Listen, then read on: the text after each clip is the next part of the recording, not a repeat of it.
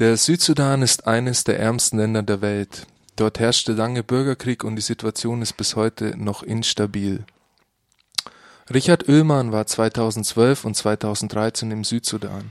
Er hat dort für die Gesellschaft für internationale Zusammenarbeit im Bereich Landwirtschaft gearbeitet. Hallo Richard.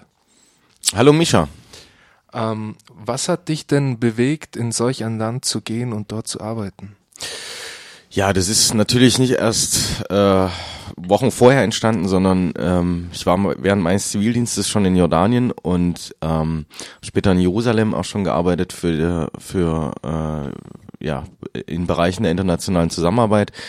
Entwicklungszusammenarbeit und ähm, ja, war 2012 dann mit einem Studienprogramm im Südsudan und das Land hat mich ähm, einfach fasziniert. Also die die Leute haben dort eine sehr äh, turbulente Geschichte hinter sich und ähm, sind ähm, ja leben mit dem wenigsten, aber äh, äh, ja finden oder bauen einfach auch erstaun erstaunliche äh, so Kulturtechniken, um einfach mit mit vielen umzugehen und ähm, genau und ich fand es einfach eine sinnvolle Arbeit. Es ging war im Bereich Landwirtschaft und ähm, das hat mir Spaß gemacht und da äh, bin ich eben 2013 dann wieder nochmal hin. Kannst du uns beschreiben, wie dann deine Arbeit dort ausgesehen hat vor Ort? Ja, klar. Die Arbeit hat eigentlich damit bestanden, also die Europäische Union hatte sich halt vorgenommen, in vier Staaten des Südsudan ein Ernährungssicherungssystem aufzubauen und äh, wir sollten es halt durchführen. Und ähm, dann mussten wir halt am Anfang die ganzen politischen Ministerien besuchen und fragen, ob das in Ordnung ist. Und auch Bauerngruppen besuchen und zu fragen, ähm, was ist eigentlich der Stand der Dinge, was braucht ihr vor Ort? Das war so unsere Aufgabe, ja. Wie hat sich denn der Südsudan aus deiner Perspektive durch Einflüsse des Westens in den letzten Jahren politisch entwickelt? Ja, ziemlich, äh, ziemlich krass. Also auch international verwoben irgendwie. Also der Südsudan ist ähm, eigentlich äh, ja, so ein, so ein State-Building-Projekt der westlichen ähm, Industrienationen auch gewesen. Ja, man hat irgendwie so ein bisschen was äh, instrumentalisiert, auch ein Stück weit so der, der Südsudan ist, wird immer so als christliches Land genannt, obwohl das einfach von der Statistik gar nicht stimmt. Es sind nur 13 Prozent äh, Christen, der Rest macht, macht, was sie will. Also das sind Anim, äh, also so Naturreligionen, ja. Und dann wurde es immer so stilisiert gegen den arabisch-muslimischen Norden irgendwie. Und Amerika hat sich da groß involviert irgendwie, weil sie halt auch den, äh, den Omar al-Bashir, den Diktator in Khartoum, da ein Gegengewicht starten wollten und haben dem Südsudan ein bisschen zu Unabhängigkeit geholfen. Und der Südsudan, der wollte das eh immer unabhängig werden vom, vom Sudan, weil im Südsudan eben die größten Erdölreserven liegen, nämlich drei Viertel des gesamten Landes, so, ja.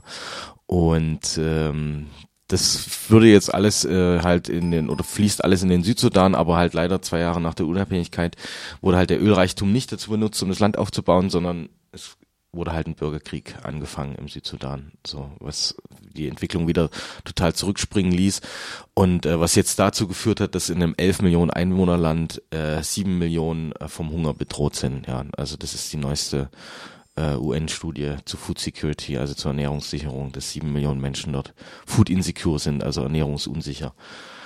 Ja. Kamst du mit solchen Menschen in Kontakt? Ja, natürlich, natürlich. Also die ganze Zeit in der, ähm, auf unseren Feldbesuchen, dann haben wir halt immer gefragt, und wie sieht's in schwierigen Zeiten aus? Und März war immer der schwierige Monat, da gab's manchmal nur eine Mahlzeit pro Tag. Und ähm, auch klar. für dich?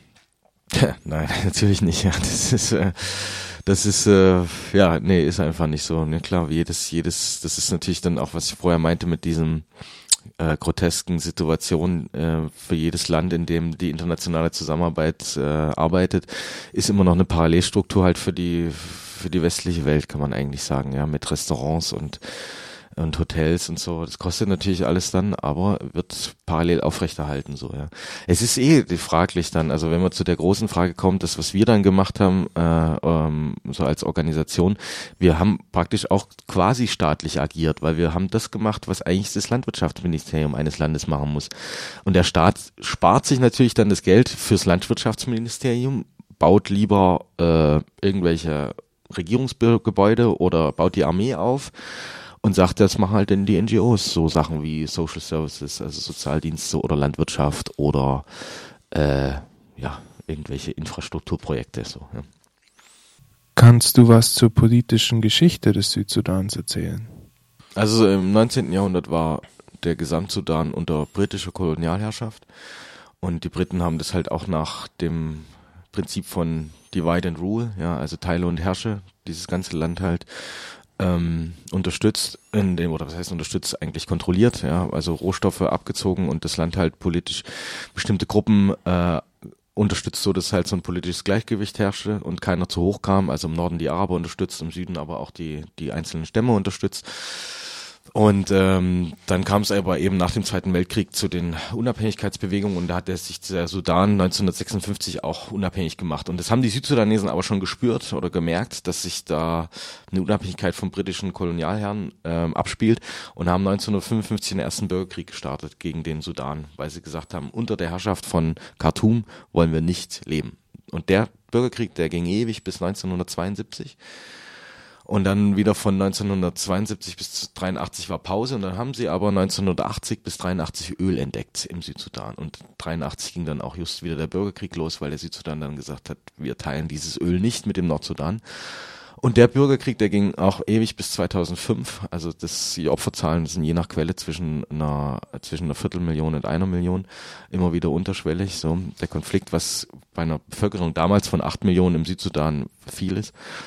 Und ähm, ja, es ist halt immer noch eine, eine Region mit vielen Regionalkonflikten, also auch unterhalb von oder unter den einzelnen ethnischen Gruppen, so äh, Viehdiebstahl irgendwie, was früher halt mit Pfeil und Bogen gemacht wurde und deshalb gab es nicht so viele Tote, aber die Amerikaner haben halt im Unabhängigkeitskampf halt unglaublich viele Waffen reingebracht und deshalb schießen die jetzt halt mit Gewehren aufeinander oder mit AK-47s und deshalb sind, sage ich mal so, eher so äh, rituelle Krieger, kriegerische Akte, die früher dazugehört haben, irgendwie in deren Rituale, enden halt häufiger heute tödlich, weil sie halt einfach aufgerüstet wurden. Der Südsudan ist ja eines der ärmsten Länder der Welt. Wie hast du das vor Ort mitbekommen und wie hat das auf dich gewirkt? Das ist ja lächerlich eigentlich, was, was, was du selbst in deinem eigenen Land erlebst irgendwie, weil ähm, das ist ja die Leute, die haben schon äh, einiges hinter sich und haben auch noch einiges vor sich, muss man da einfach so, so traurig, wie es ist, sagen. Ja. Und ähm, klar, es sind dann immer so Side-Stories irgendwie, dass äh, in Amerika bei der Unabhängigkeitsbewegung dann irgendwie so eine ganze Hollywood-Riege involviert wurde irgendwie, also unter anderem ähm, George Clooney, der dann als Mr. Sudan bekannt wurde, irgendwie, der bei der Unabhängigkeitsfeier ähm, am, am 9. Juli 2011 mit auf der Tribüne saß in, in Juba äh, zusammen mit Brad Pitt und Angelina Jolie wo man sich so dachte, einfach als, als Südsudanese äh, hätte man die wahrscheinlich am liebsten aus dem Land geschmissen und gesagt, was macht ihr hier bei unserer Unabhängigkeitsfeier? Und die da aber halt mit dabei waren und international da äh, Stimmung gemacht haben, dass halt der Südsudan unabhängig wird.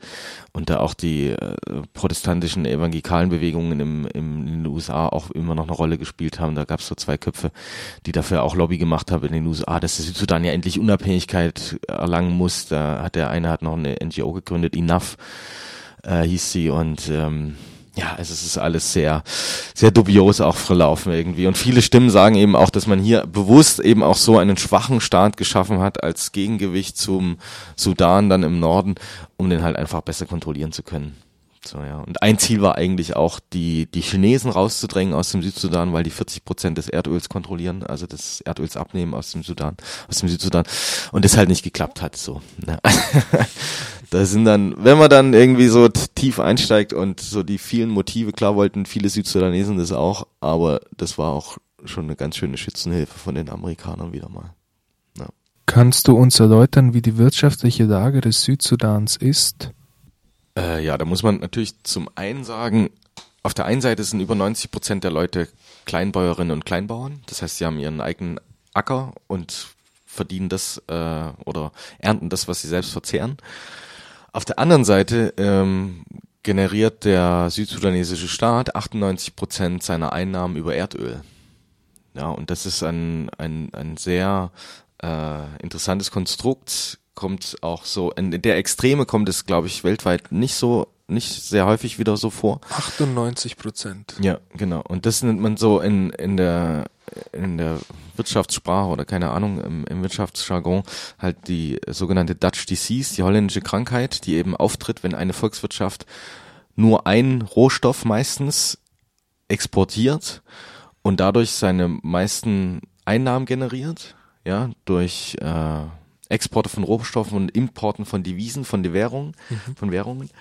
weil das verhindert nämlich, dass äh, eben andere Industriezweige eben auch zu diesen Währungsbedingungen gut handeln können, weil dadurch, dass so viele ausländische Währungen reinkommen, dass äh, die das Öl kaufen, gibt's halt eine Ultrainflation, ja. Und die Inflation betrifft halt die Leute vor Ort. Ja, also als ich da war beispielsweise hat man für einen Euro sieben südsudanesische Pfund gekriegt. Heute kriegt man schon 15 südsudanesische Pfund. Ja, also das ist äh, ein Währungsverlust, ja, 100 Prozent. Klingt nach einer hohen Inflation. Hohe Inflation, ja. Und das sind halt die wirtschaftlichen Rahmenbedingungen. Also man sagt immer so, die ganzen Leute sagen, die Weltbank, die UN, äh, auch NGOs sagen, investiert in eure Landwirtschaft, ihr könntet der Food Basket des ostafrikanischen Kontinents werden. Ja, also ihr könntet wirklich, die haben ein Greenbelt nennt sich das.